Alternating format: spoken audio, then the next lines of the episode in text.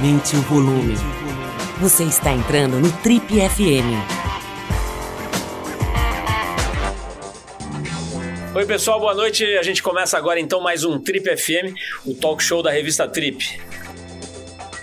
Nossa convidada de hoje aqui no Trip FM é uma médica dedicada. Ela estudou muito e se tornou uma especialista em cirurgia de transplante de fígado, uma modalidade bastante sofisticada da ciência médica. Ao mesmo tempo, ela criou um canal no YouTube chamado Fala Lu, em que ela faz uma espécie de tradução do conhecimento dela de ciência e também do esporte, já que ela é uma triatleta dedicada, para um número expressivo de pessoas que estão lá acompanhando esse trabalho, dezenas de milhares de pessoas. Só para você ter uma ideia, além dessa, desse trabalho online que ela tem feito nos últimos tempos, ela é pós-doutora e livre docente pela USP, construiu uma carreira notável como cirurgiã, como eu disse, numa das equipes de transplante de fígado mais renomadas aqui mundialmente, e se tornou recentemente a presidente da Associação Brasileira de Transplante de Órgãos.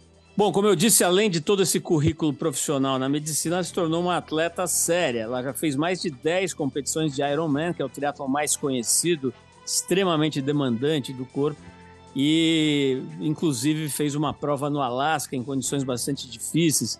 Enfim, uma, muita coisa interessante para falar com a gente, né? Ela também é mãe de duas crianças.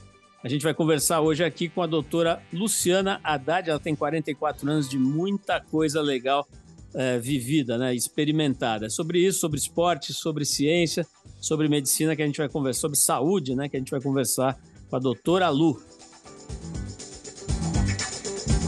Bom, Luciana, é um prazer te conhecer pessoalmente aqui. Eu só, por enquanto, só te conhecia pelo vídeo, vi algumas edições do Fala Lu, né, que é o seu programa lá no, no YouTube, e também um pouco da, do Viaja, acho que é Viaja Lu, né, vi a sua prova lá no Alasca e tal muito legal uh, essa coisa toda, né? Das, das pessoas poderem hoje, é, vamos dizer, entre aspas, televisionar a vida, né? Quer dizer, é uma coisa que você tem feito aí, inclusive as partes menos divertidas, né? Como, por exemplo, atuar fortemente aí na, no front da Covid, né? Você é médico e atuou no front da Covid, ou mesmo o seu acidente, né? Seu acidente de bicicleta.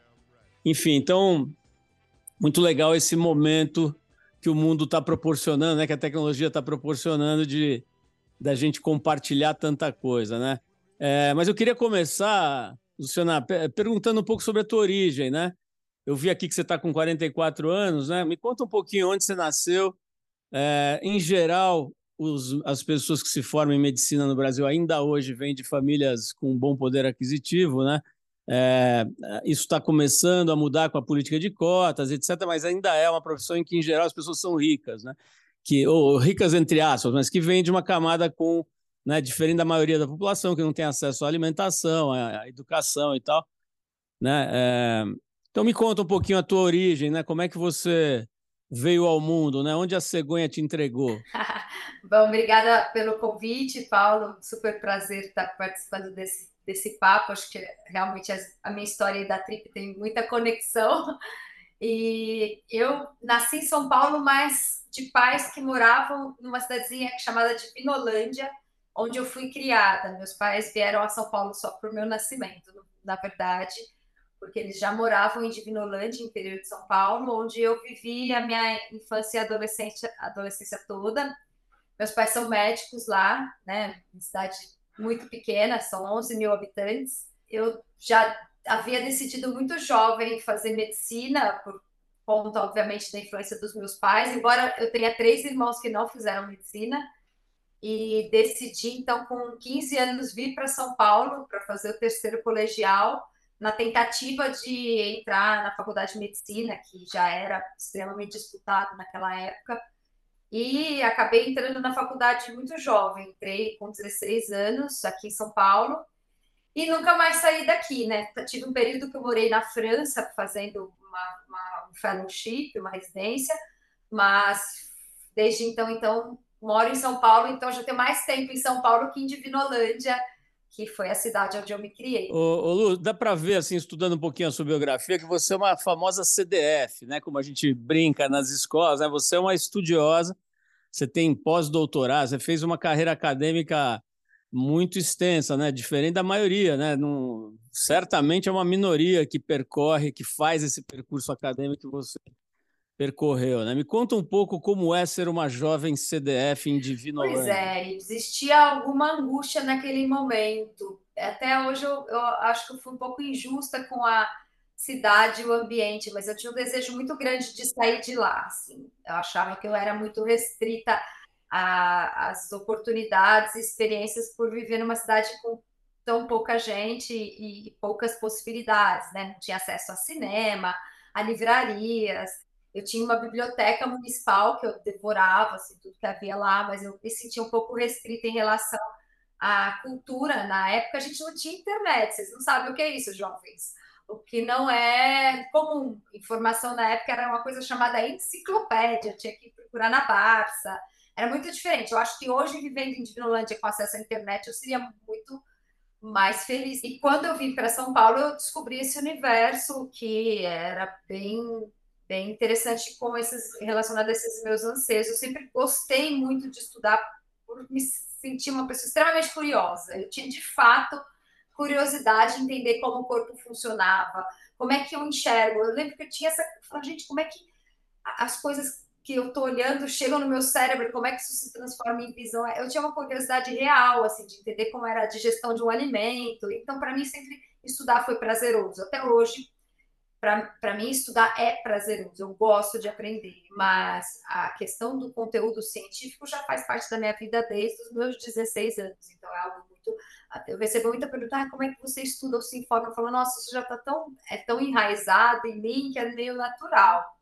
O que eu estou aprendendo realmente é essa questão das mídias, que é, é um modelo diferente. Essa palavra conteúdo ficou meio banalizada, né? se usa para tudo, mas na verdade a sua vida foi dedicada a colher conteúdo. Né? Então agora disseminar isso, imagino que não seja tão difícil, né? porque isso está tudo introjetado aí em você, quer dizer, é só pôr para fora. Mas é, antes de entrar nessa parte mesmo de, de, vamos dizer assim, de comunicador aí que você está trilhando, é, eu queria entender essa tua ida para a cirurgia de fígado, né? Porque é, eu estava contando para você antes da gente começar a gravar. Curiosamente, a gente tem um, uma, uma, uma modestíssima atuação, né? A TRIP-T. Aliás, vamos dar o crédito, é, motivada pelo doutor Mário Pessoa, que eu imagino que você conheça, né? É, que está nesse, nesse campo há muitos anos, ele nos procurou e contou para nós né, uma coisa que me pareceu na época muito, vamos dizer assim, absurda, né? que era o critério para a fila de transplante. Né? O critério que o Brasil utilizava era o critério de ordem de chegada cronológica. Então, ele ia atendendo quem chegava primeiro e não considerava a gravidade do paciente. Né? Então, evidentemente, um monte de gente ia morrendo na fila porque estava muito mais grave do que aquele que tinha chegado antes. E aí a gente até se engajou aí no sentido de divulgar isso, de tornar isso público e tal, e, e acabou mudando né, o, o sistema, felizmente. Né? E até onde eu sei, você me, vai me corrigir se eu estiver errado, o Brasil tem uma. É, é uma frente onde o Brasil está bem desenvolvido, né? E parece que atende bem é, as pessoas que necessitam de transplante. Me conta um pouquinho como é que você foi parar nessa área e como é que está isso hoje? Né? Se eu estou falando alguma coisa errada, se está legal, se está mais ou menos, como é que é a pessoa que de repente está precisando de um, de um transplante de fígado, como é que ela é tratada no Brasil? É, esse ano, em janeiro, eu me tornei presidente da BTO, que é a Associação Brasileira de Transplantes de Órgãos, que é um cargo que exige extrema responsabilidade, porque a gente trabalha com todos os transplantes, desde rim, fígado, pâncreas, intestino, medula, é, córnea, então é, envolve toda a gestão de transplantes é, no Brasil. E, de fato, nós temos um programa de transplantes que é um orgulho nacional, né? um programa super robusto, o maior programa de transplantes públicos do mundo, porque os outros maiores, né, Estados Unidos e China, não são públicos. Nós temos um nível de qualidade de resultado comparável a dos maiores centros mundiais é, e realmente é um programa que atende a, a, todos que precisam de forma muito justa e qualitária. E essa mudança realmente no critério de inclusão no fígado foi uma dessas mudanças que acabou acontecendo no mundo todo. Hoje todo mundo usa o critério de gravidade. E o Brasil fez isso também precocemente, graças à ajuda de tantas pessoas como vocês, que fizeram com que a gente mudasse a lei. e torna mais justo o acesso ao transplante, que é algo tão importante, porque ainda hoje a gente não consegue atender a demanda da população brasileira, né? Ainda tem mais gente precisando de transplante do que tendo acesso a um transplante, apesar de termos um programa muito forte, muito grande, a nossa população é, é maior ainda. Então, a gente ainda trabalha muito a questão da doação é, para ampliar e diminuir o número de pacientes, enfim.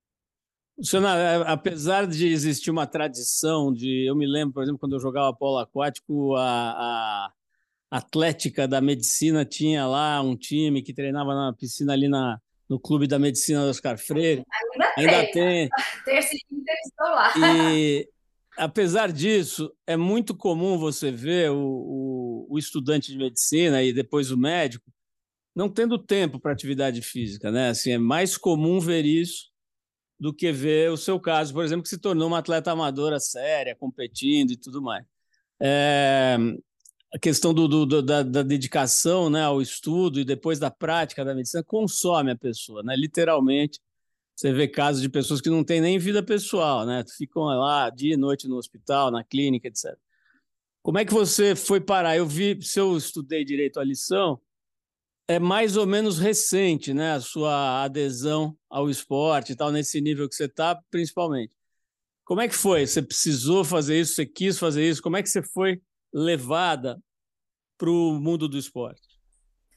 Bom, você tem total razão, Paulo. Eu fiz parte desse grupo que não fazia esporte. Existia na faculdade uma divisão bem clara, né, das pessoas que iam para atlética, que competiam, e, e o resto, né? O resto que eram turma da, do, do comitê científico, etc. Uh, e que a galera que era mais do sofá. Eu era essa galera do sofá, não fazia esporte, achava que não cabia na vida. Depois, então, residência, cirurgia, menos ainda. Achava, porque hoje eu sei que é possível, mas naquela época eu achava que não era. É, eu comecei a me exercitar, fazer alguma atividade física depois que eu voltei dos meus anos morando na França, então já estava perto dos meus 30, é, e foi quando eu comecei muito do zero a, a corrida, porque eu queria perder um pouco de peso, ficar um pouco mais em forma, fazendo uma atividade que fosse fácil, que eu pudesse encaixar na minha rotina, que era realmente bem maluca. E a corrida se encaixou, né? Eu comecei caminhando e correndo, eu era bem iniciante, mas meia horinha eu colocava o tênis e era bem prático, né? Saía de casa já, já me exercitando. E aí eu fui picada, eu comecei a fazer prova, provas de rua, aos finais de semana. Aqui em São Paulo a gente tem a sorte de ter muita prova bacana aos domingos, e isso serviu de um estímulo para que eu começasse a, a buscar melhor, melhores tempos. E eu percebi rapidamente que a corrida me deixou mais equilibrada é, e que fez falta. Hoje eu me arrependo muito de, na época de faculdade, residência, não ter colocado uma atividade física já na minha vida, porque eu era super ansiosa, muito preocupada com tudo, e, e tinha um humor muito instável. E eu percebi que a atividade física me ajudou demais nesse, nesse sentido de manter o meu humor, meu, controlar minha ansiedade. E, por isso nunca mais abandonei a atividade física e sou uma defensora radical assim de que a atividade física deve ser realizada desde sempre, né? Acho que cabe sim na vida. Na, na verdade, eu descobri que o tempo é, é nossa escolha, né?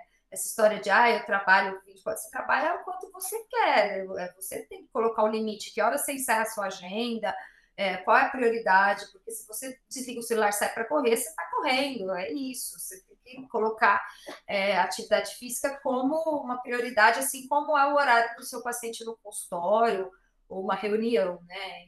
Isso se tornou prioridade na minha vida desde que eu descobri que os benefícios superavam e muito tantos outros, né? Qualquer ganho financeiro qualquer coisa que a profissão pudesse me dar. Ô, ô, Lu, vamos entrar, eu vou voltar nisso, mas antes eu quero entrar nesse campo aí da, da mídia, né? Da comunicação. Eu sei que você começou é, postando no Instagram, eu sei que você começou escrevendo no Instagram, né? Depois que você foi falar, inclusive é interessante, você conta que você começou a falar quando você foi por fronte da Covid, né? E aí você viu que você viu que o vídeo, que a fala eram muito tocavam mais as pessoas, né? Me conta um pouquinho da sua transformação em youtuber, né? Mas começando lá do início da, da descoberta da, da, da, magiquinha das redes sociais. Né?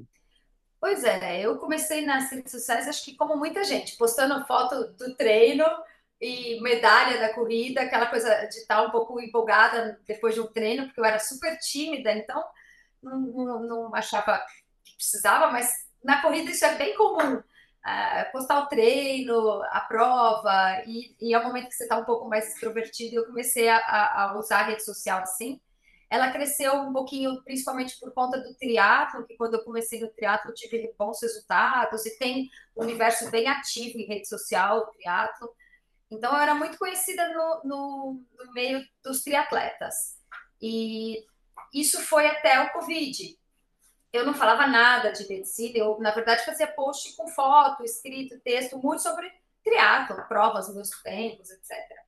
E na Covid, quando eu comecei a trabalhar e as provas foram canceladas, o universo deu uma virou de ponta cabeça, estava muito intensamente dedicada aqui ao Covid. E aquilo preencheu meu tempo todo, assim. E num certo dia eu fiz um vídeo gravando, falando sobre essa experiência. E muito, teve muita resposta, sabe? De inbox, mensagem, as pessoas muito tocadas, está todo mundo em casa, então todo mundo também queria saber o que eu estava passando e vivendo. E eu comecei a fazer isso diariamente. Antes de entrar no hospital, eu fazia um report assim, da, da questão do Covid, como estavam as coisas no mundo, aqui, etc., perspectivas e tal. E comecei com essa rotina sempre no, no, Instagram e chamava de Lutox. Eu mesmo, ah, é o Lutox. E começou a ter muita interação, muita interação bacana. E depois de algum tempo, meu marido que falou, Lu, tira esse Lutox em inglês, fala, fala Lu, porque em casa ele era comum eles me chamarem, fala Lu, fala Lu, as crianças, e ele aí virou fala Lu. E eu continuei fazendo isso no Instagram. Eu fiquei seis meses trabalhando no Covid. Quando aqui no hospital mudou, a gente deixou de ser Covid. Eu saí do Covid e continuei falando sobre Covid, porque as pessoas ah, adoravam. E, e, eu criei aquela rotina. E eu fiz isso até o meu acidente, que foi em janeiro de 2021.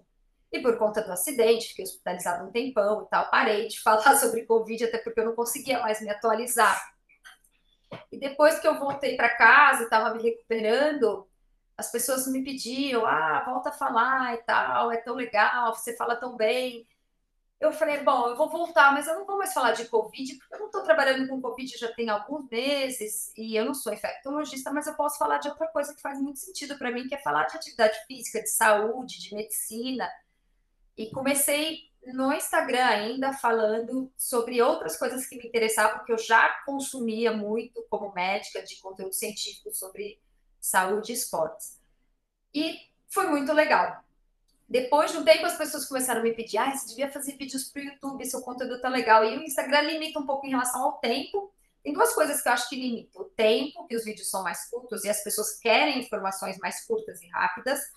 E o segundo é a história da organização, porque a, a informação se perde. Né? O vídeo que eu fiz há um mês, eu mesmo não consigo localizar, não tem busca. Então, às vezes, eu quero mandar para alguém um vídeo que eu falei sobre beta-alanina e eu não consigo achar o vídeo, o vídeo está lá embaixo, não tem um, um, sistema de busca e nem a possibilidade de colocar referências, colocar links clicáveis. E apesar da angústia de pensar, puxa, eu não sou youtuber, eu não entendo nada desse universo, não tenho nem tempo, eu gostei quando eu entrei pela primeira vez no YouTube, eu entendi que lá eu poderia organizar, eu sou muito sistemática. Eu falei, nossa, que eu posso organizar playlists, colocar referências.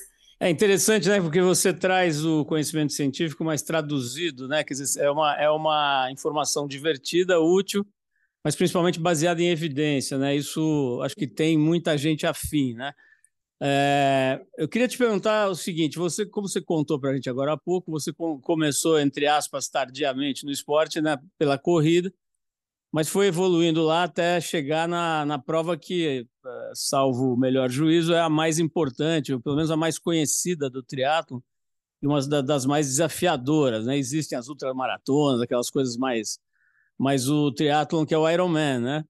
De, de longo percurso, acho que são mais de 3 km de natação, né? acho que são 150 de pedal, não é isso? E 42 de corrida. Logicamente, uma prova super demandante, né? E que você precisa estar muito preparado e e você fez inclusive essa prova no Alasca, né? Eu vi lá que você estava com temperaturas baixíssimas na, no, na, na, na, na, superfície, imagina dentro da água, né? Enfim, é, queria que você me falasse um pouco dessa tua descoberta do triatlon, né? O que que ele, o que que você tem aprendido com essa prática? É, então, é, triatlon foi uma uma das coisas que eu olho e falo, gente, como é que eu consegui fazer isso, né? Porque eu realmente comecei me sentindo muito um peixinho fora d'água, assim, na corrida, porque eu não tive experiência de adolescência treinando e não conhecia o que meu corpo era capaz. E, e, então era sempre muita, muita diversão de entender limites e tal.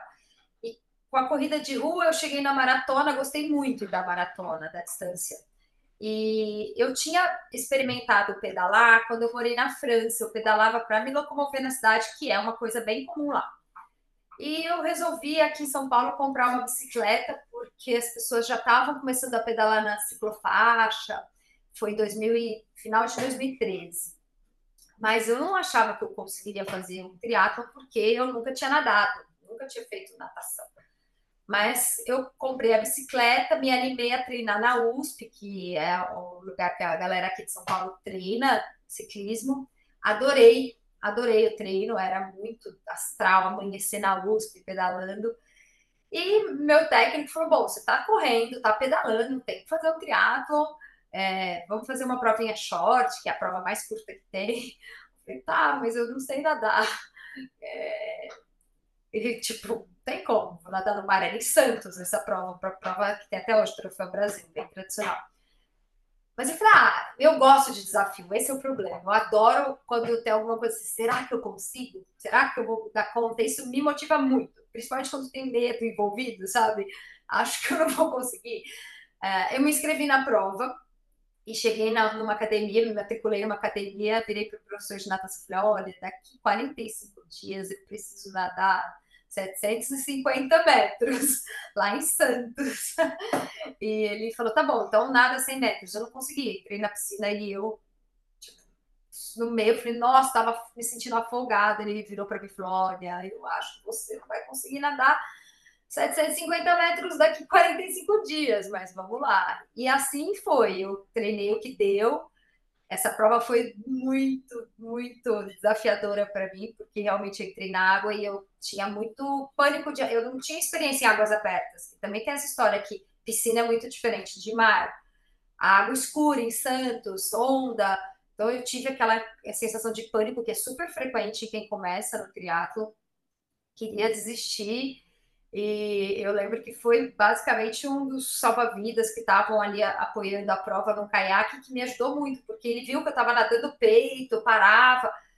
E eu falei para ele: ah, acho que eu vou desistir. E ele: não, é curtinho, vai mais um pouquinho, só dá a volta ali na boia. E aí eu dava mais umas braçadas, parava, tentava desistir. Ele: não, já está chegando na boia.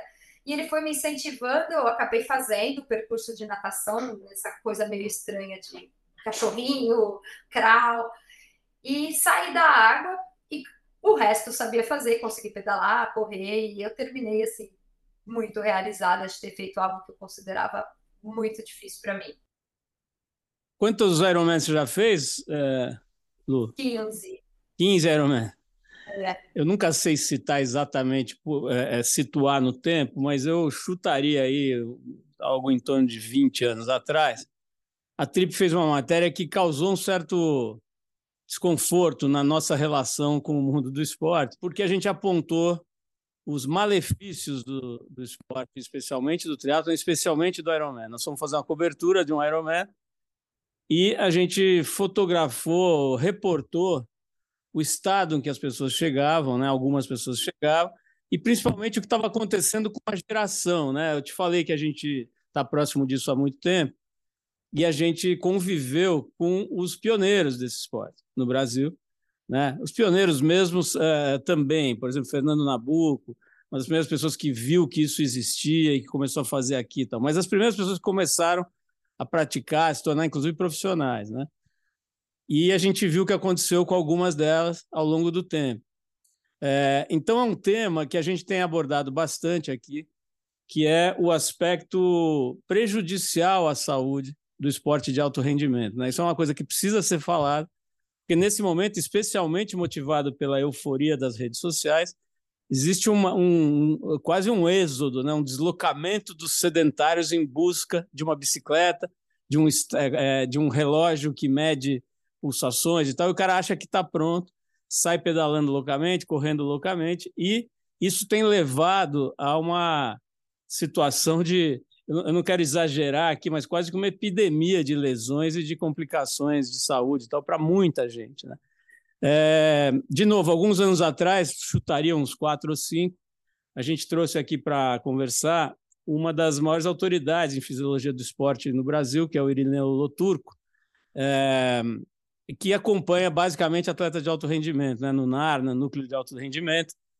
E, e eu separei até um trechinho da, da fala dele, porque acho que é legal a gente trazer ciência, né? principalmente para você que trabalha com isso. É, vamos ver, vamos ouvir um pouquinho o Irineu Loturco nos falando sobre esse assunto. É um problema pontual, mas várias coisas praticadas, consumidas ou feitas em excesso se tornam um problema. E alguns algumas modalidades esportivas, é, elas primam pelo excesso, ou elas tendem a tornar o sujeito um praticante que pratica aquela atividade em excesso. Então eu também não gosto de falar de modalidade, porque eu não acho que a culpa é da modalidade, mas o excesso da prática da modalidade. E hoje um dos grandes problemas, essa definitivamente não é a minha linha de estudo, né? Eu basicamente trabalho com atletas de alto rendimento, mas existem pesquisadores e linhas de estudo muito bem segmentadas e consistentes que mostram que a atividade física praticada em excesso é tão ruim e para algumas variáveis, às vezes até pior, do que a ausência da atividade, desde que o sujeito seja saudável. Né? Então, se você é um sujeito saudável que leva uma vida ativa, não tem nenhuma doença crônica, cuida da sua alimentação, não bebe, não é obeso, mas se movimenta no dia a dia, muitas vezes você tem muitos benefícios que muitos praticantes que praticam atividade física no extremo, no limite, acabam perdendo. Bom, é, Lu, é, depois continua a conversa, ele vai explicar, por exemplo, como é que é a vida real de um atleta profissional e, e, e o que, que o atleta amador é, de alto rendimento, que procura alto rendimento faz. Ele fala, por exemplo, que o atleta de, de amador que busca resultados e tal, ele acaba não descansando, ele acaba treinando nos horários que deveria descansar, ele acaba sobrecarregando todos os sistemas, inclusive o cerebral. Enfim, a conversa vai longe, é uma conversa que eu te falei já antiga, né? Isso, isso se isso evoluiu muito, como toda a ciência, né? A ciência dinâmica, e hoje se fala bem mais sobre isso, né? Mas enfim, é, tá feito o ponto aqui. Eu queria te ouvir, né? Como profissional de saúde primeiro, depois como triatleta que, pô, com é, mais de uma dezena de Ironmans no cinturão. Como é que você vê esse assunto? Quer dizer, esse êxodo de pessoas é, é, é, achando que vão poder se transformar na Fernanda Keller em questão de meses, né? Bom, isso é um dos temas que eu falo muito lá no canal, né? Do que é saúde e separando um pouco saúde de performance. É, quando a gente pensa em esporte, saúde, existe um conceito clássico que é da, da curva em J, né? É, então, aqui colocando como sendo, sei lá, o risco de doenças cardiovasculares. Ela vai diminuindo a proporção que você vai fazer da atividade física, só que a partir de um momento começa a aumentar até que ela ultrapassa até o risco de, daquele risco do sedentário, a famosa curva em J. No extremo, a atividade física é, para várias coisas, ela deixa de ser benéfica. Então, atividade física, quando a gente pensa em saúde, é uma atividade física numa quantidade, talvez numa intensidade é, somada né, ao longo dos dias, muito menor do que de um treino de Ironman ou de treinos de atletas profissionais.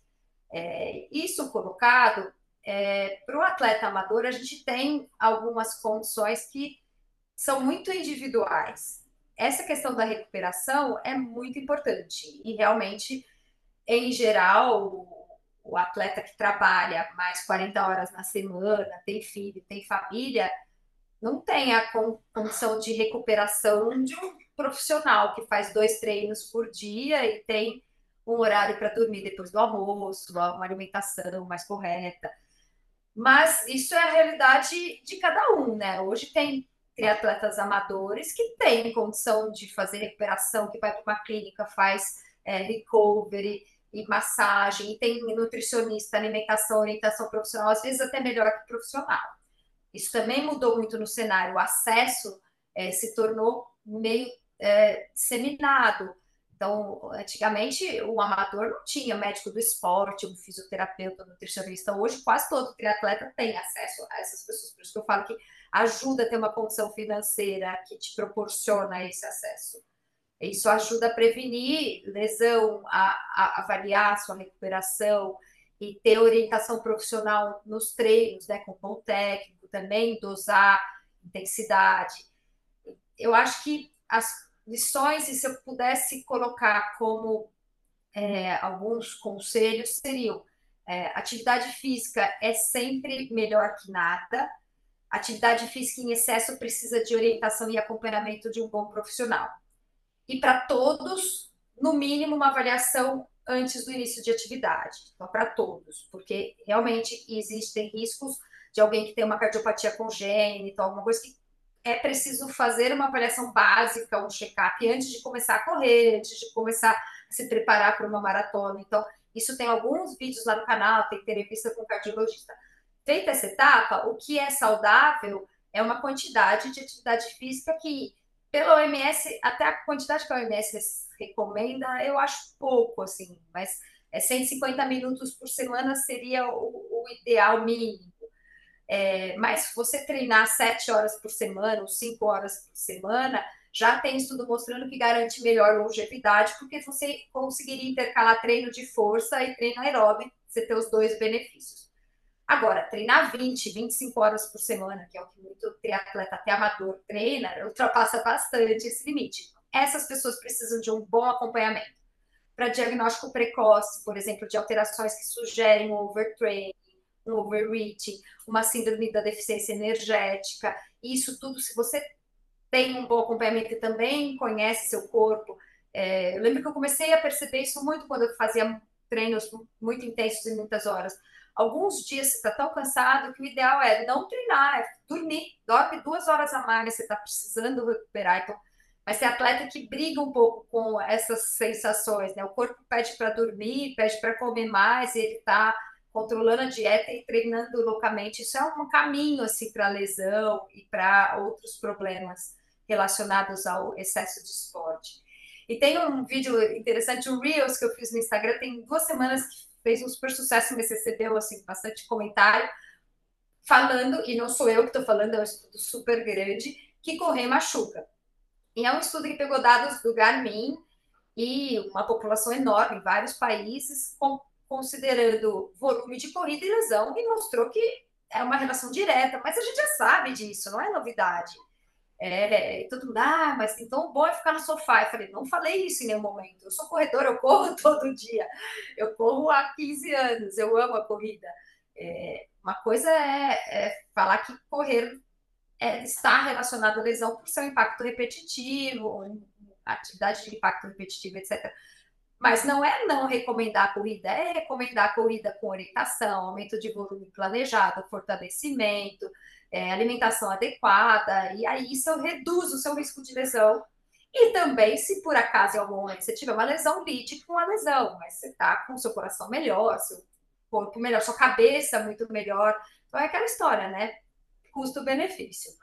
É, você mencionou, pô, a gente já sabe que que isso, mas na verdade as pessoas não sabem, né? Em geral não sabem e são muito motivadas por essa por esse excesso de informação e nem sempre com fundamento científico, como é o seu caso, né? Então, recentemente, não sei se você acompanhou uma jovem atriz da Globo que foi incentivada a correr e começou a correr, começou a se apaixonar pela coisa toda da endorfina, aquela sensação depois do treino e tal. E aí ela foi para uma prova, sempre com essa coisa da, dos, dos gurus, né? Você pode, o que você quiser sonhar, você vai alcançar e tal. E ela teve uma fratura dupla do, das duas tíbias na, na primeira prova que ela fez. E, e, durante a prova, já depois da fratura, o que ela ouvia, não, vai mais um pouquinho, você consegue e tal. Então, é, é sobre isso que eu acho importante a gente falar, né? em especial quando a gente está diante de uma pessoa que conhece profundamente o esporte e a saúde, né? E a ciência. Mas é, queria ir para um outro campo agora, Lu, que é você falou rapidamente aqui sobre o seu acidente, né? E não foi um acidente qualquer, né? Foi uma coisa bastante grave em que você correu o risco até de perder os movimentos e tudo.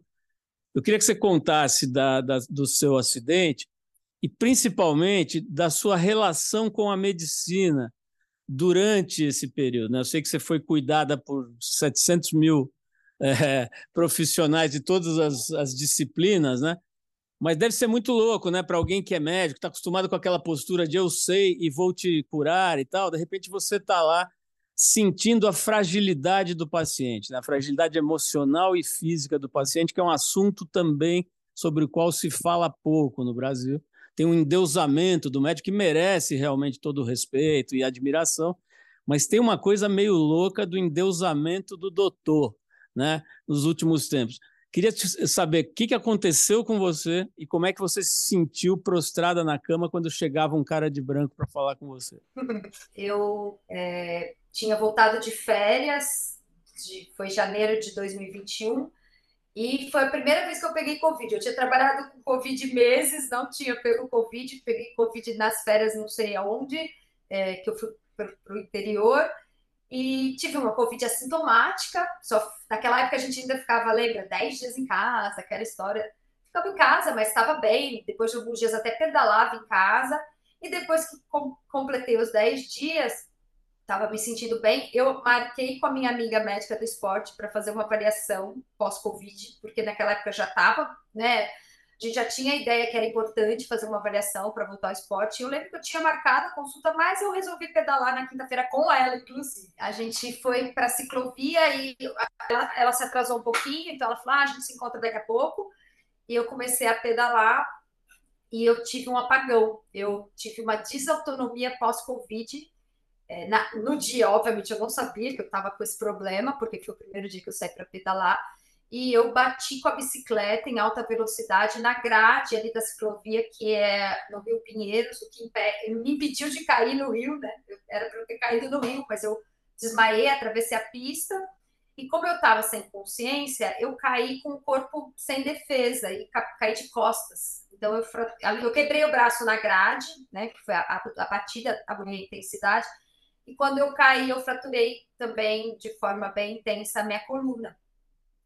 É, mas eu falo que, tirando o azar de ter tido um evento pós-Covid que na época não tinha como prever e eu não sabia, é, todo o resto eu tive muita sorte, certa. Eu acho que posso considerar assim, desde o meu atendimento lá na ciclovia ter sido feito por uma pessoa orientada em relação a não me movimentar, esperar o SAMU, é, aí, quando o SAMU chegou, todo mundo já tinha falado com o Hospital das Clínicas para orientar que eu viesse para cá. E eu cheguei aqui, fui atendida por todos os meus colegas, as melhores pessoas possíveis para fazer o atendimento, diagnóstico, a cirurgia da coluna. Então, daí foi muita sorte. Realmente, e o fato de eu ser médica nesse ponto ajudou demais, né? De ter amigos excelentes profissionais e desde o começo estar tá cercada de pessoas muito queridas. Mas, ao mesmo tempo, é a história que você comentou, de eu ter virado paciente, o que não é fácil para ninguém. E médico também é, tem as questões de pensar o que pode dar errado, é, saber todas as complicações possíveis, das dificuldades que estão relacionadas a pós-operatório de cirurgia de coluna. É, não foi fácil, assim, foi um período muito difícil. Eu nunca tinha ficado é, numa cama paralisada, e nunca tinha tido essa experiência de fragilidade, né, e de mudança é, de vida tão intensa. Eu mudei muito minha cabeça, aprendi muito, é, tive milhares de lições, assim, vários momentos que foram muito marcantes, aconteceram várias coisas importantes que eu acabei ao longo desse processo, que foi um processo, comecei a fazer muita terapia desde a internação. Eu descobri a meditação, comecei a meditar muito e tornei uma pessoa diferente nesse sentido. Então, eu fui ao longo do caminho aprendendo a tirar o que era positivo, a, a, a pensar em, em, ser diferente, em viver a vida de um jeito diferente, a me relacionar com o esporte de uma maneira diferente, a, por exemplo, criar o canal, e tudo isso foi consequência daquele momento, sabe? Então, é, eu falo que foi um momento muito duro, muito difícil, e que eu acho que eu aproveitei a oportunidade para fazer transformações positivas na minha vida, já que eu tive que passar por aquele momento. Eu tive muita dor, assim, uma das, das consequências do meu acidente foi uma, uma, uma relação de dor estranha, assim, que demorou muito para ser resolvida, assim, meses, meses. Tive muita acupuntura, e aí também tive uma equipe que tratava a dor muito competente, que conseguiu ir, sabe, tateando, mas medicação para dor também tem um monte de efeito colateral. Então, eu levei uns oito, nove meses para conseguir desmamar da medicação. Tudo isso mexe com a vida, né? Mas é isso, foram muitas lições. Eu acho que eu saí uma pessoa melhor no final das contas.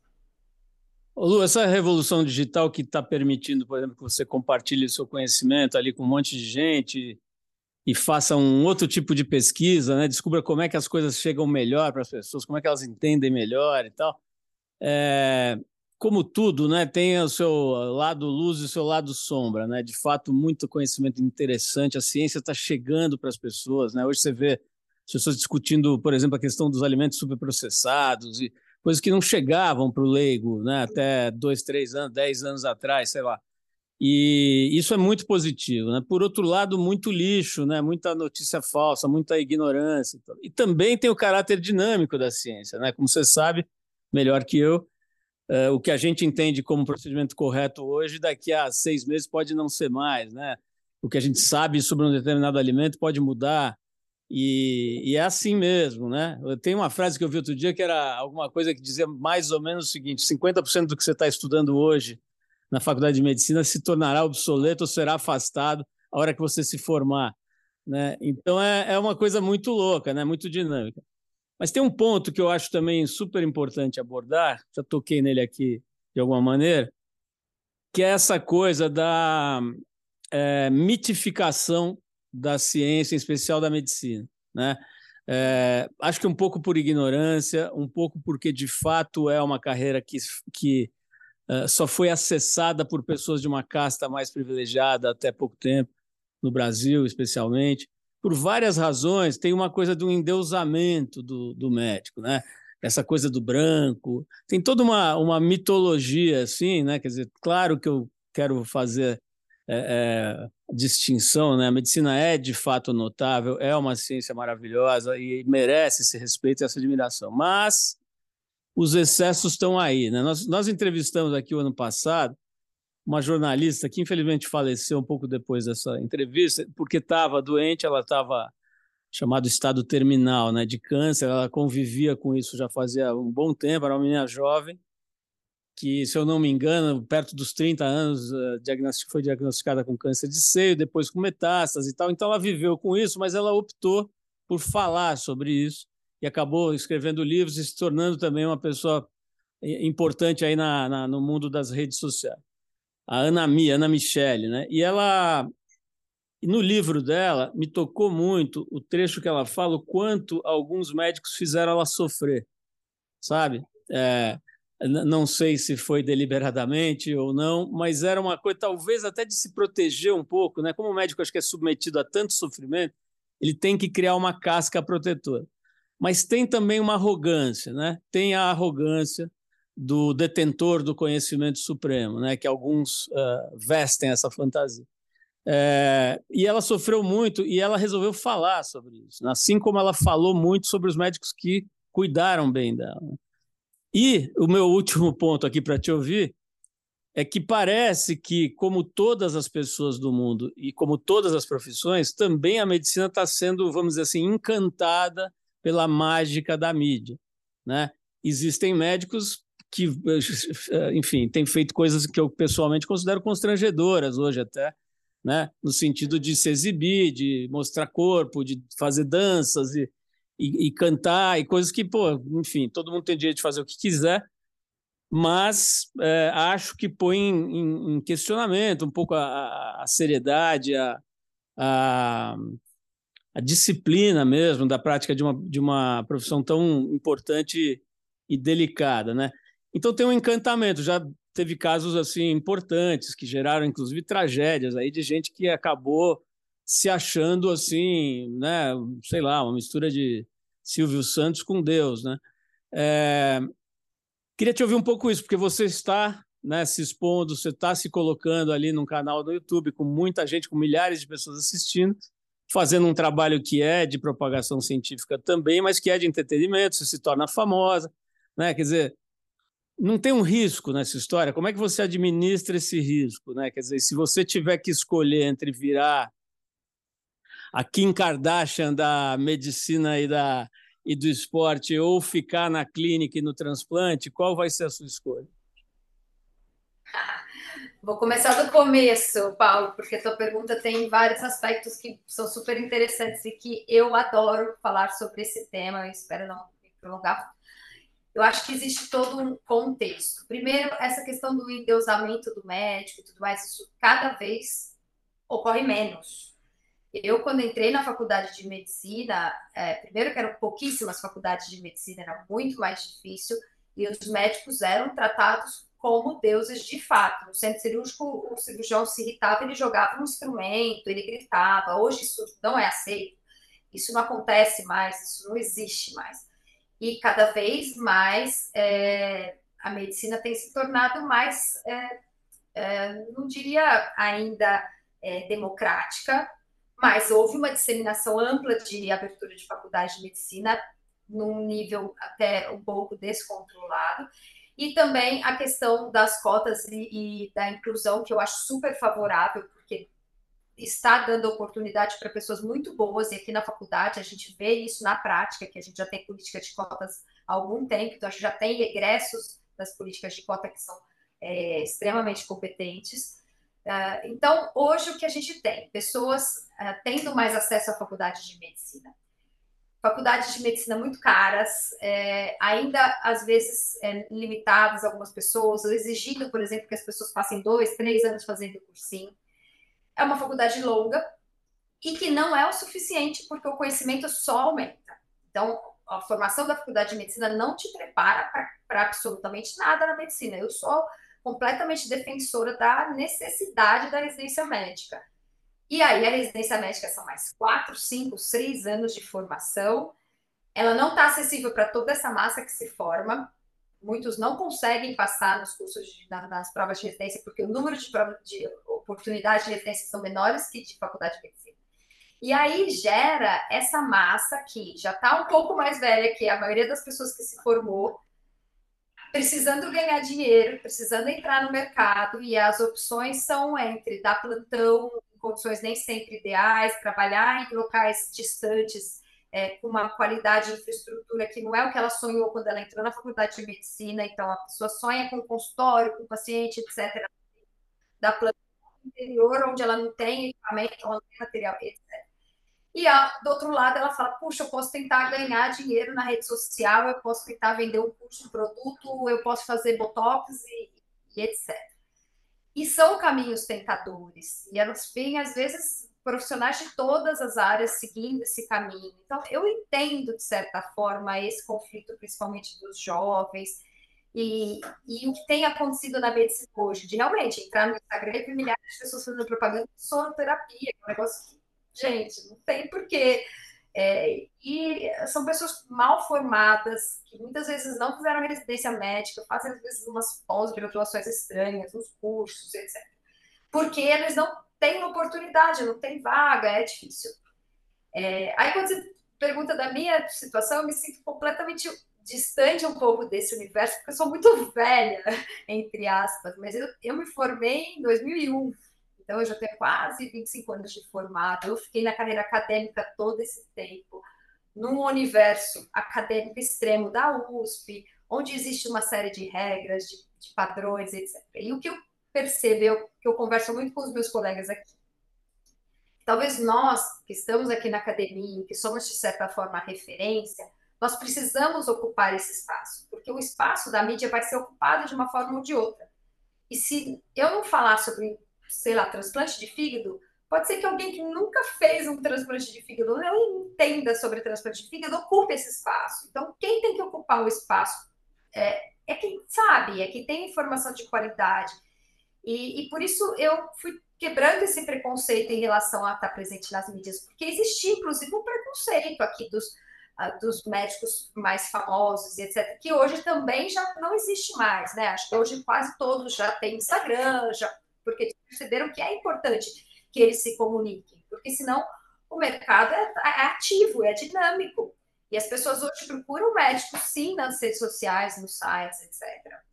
Mas eu acho que quando você já tem uma formação mais sólida, já viveu a carreira longamente, já tem experiências de vários momentos de vida, isso me protege um pouco. Primeiro que eu não trabalho mais com consultório privado, então me dá uma tranquilidade. Assim, eu não estou chamando ninguém para ir no meu consultório, eu não estou vendendo nada.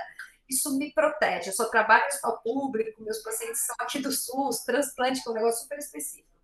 E me sinto protegida por isso, porque também existiria um conflito, né?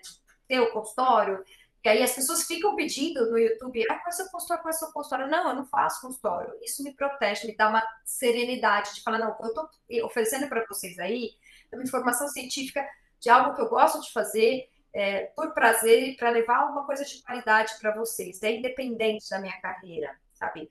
Essa carreira de ela existe em paralelo, mas ah, eu, você me perguntou se você trocaria, eu não trocaria nunca a minha vida de médica Isso é, é o que eu sou desde sempre, assim. Ô Lu, é, acho que você tem feito um ótimo trabalho, inclusive recomendo que as pessoas vão lá no YouTube dar uma olhada no Fala Lu. Lá você vai ver, por exemplo, desde coisas mais, vamos dizer assim, prosaicas, como entender qual é a diferença nutricional, digamos, né, entre uma tapioca e um pão francês, até, até coisas mais complexas e tal. Mas eu vou aproveitar aqui a sua presença. Sabe aquele cara que encontra o dentista no, no cinema e, e mostra o canino, assim? Eu vou fazer, vou fazer isso. Eu queria que você me explicasse o que, que é o tal do treinamento norueguês para o triatlo. Eu não tenho a menor ideia do que é isso. Se você conseguir me explicar rapidamente, eu queria saber. Bom, é, a escola norueguesa teve um sucesso enorme no triatlo, sendo um país desse tamanho que fica nevado 80% do tempo. E isso foi graças a alguns pesquisadores que trabalham muito ciência esportiva, médicos, preparadores físicos, nutricionistas, etc., que estudam muito ciência e perceberam e tra trabalharam um modelo que eles chamam de, de, de treinamento polarizado.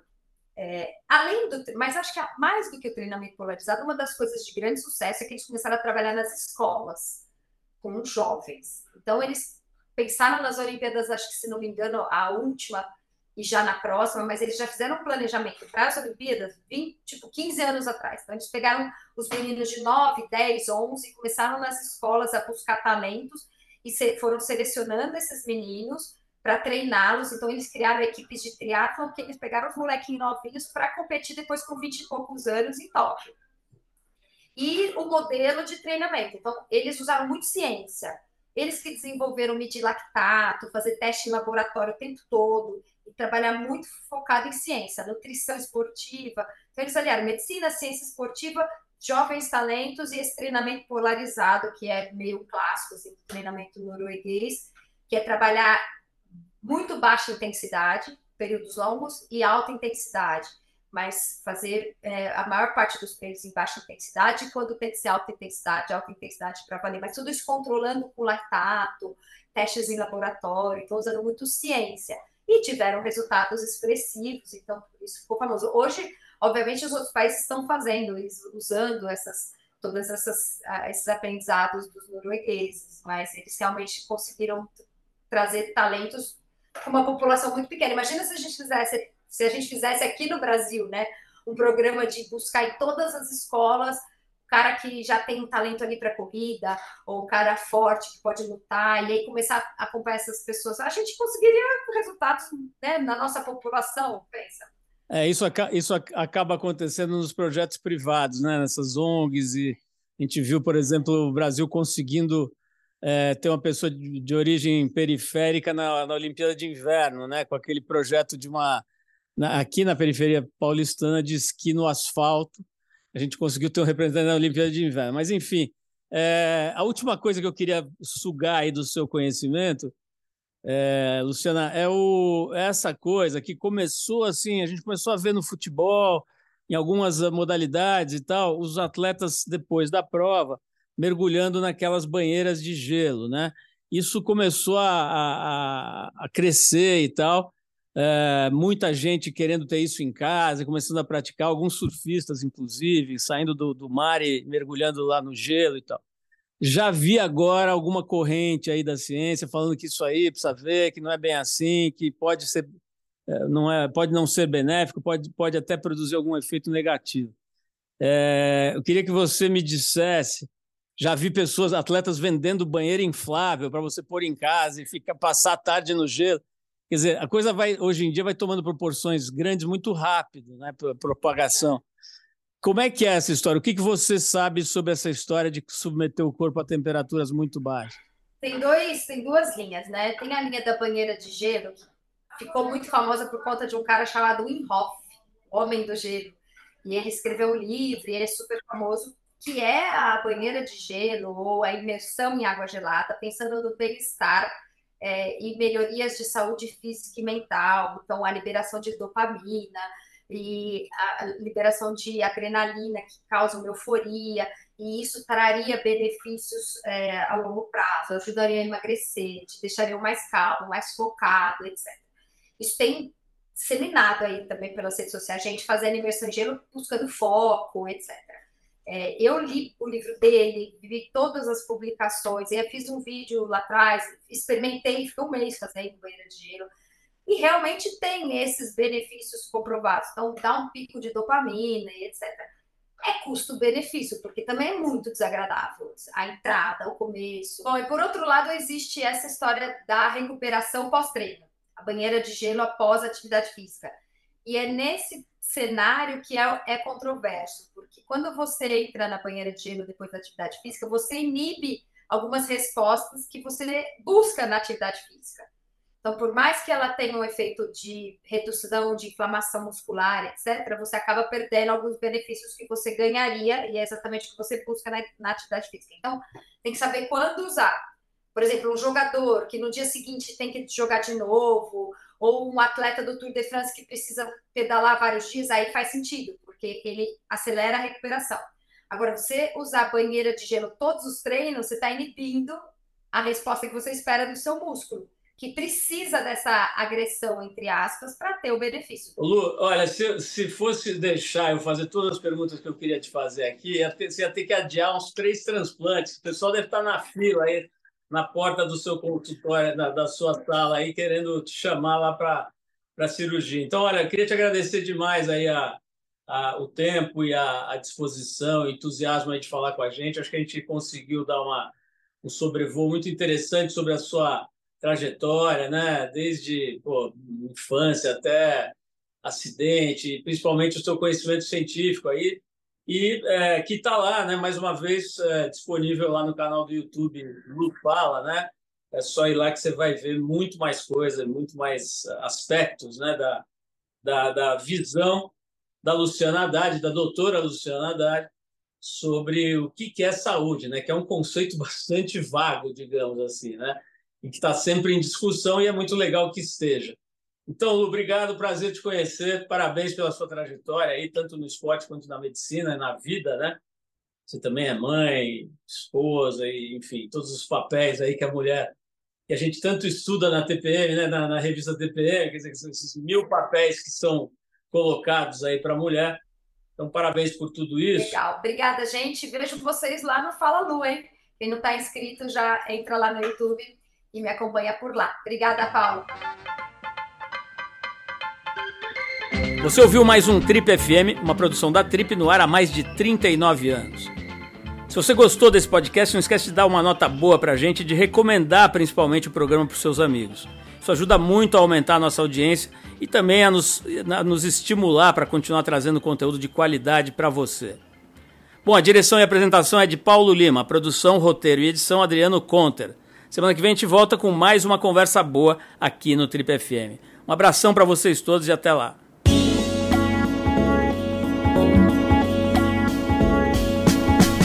Você ouviu Trip FM.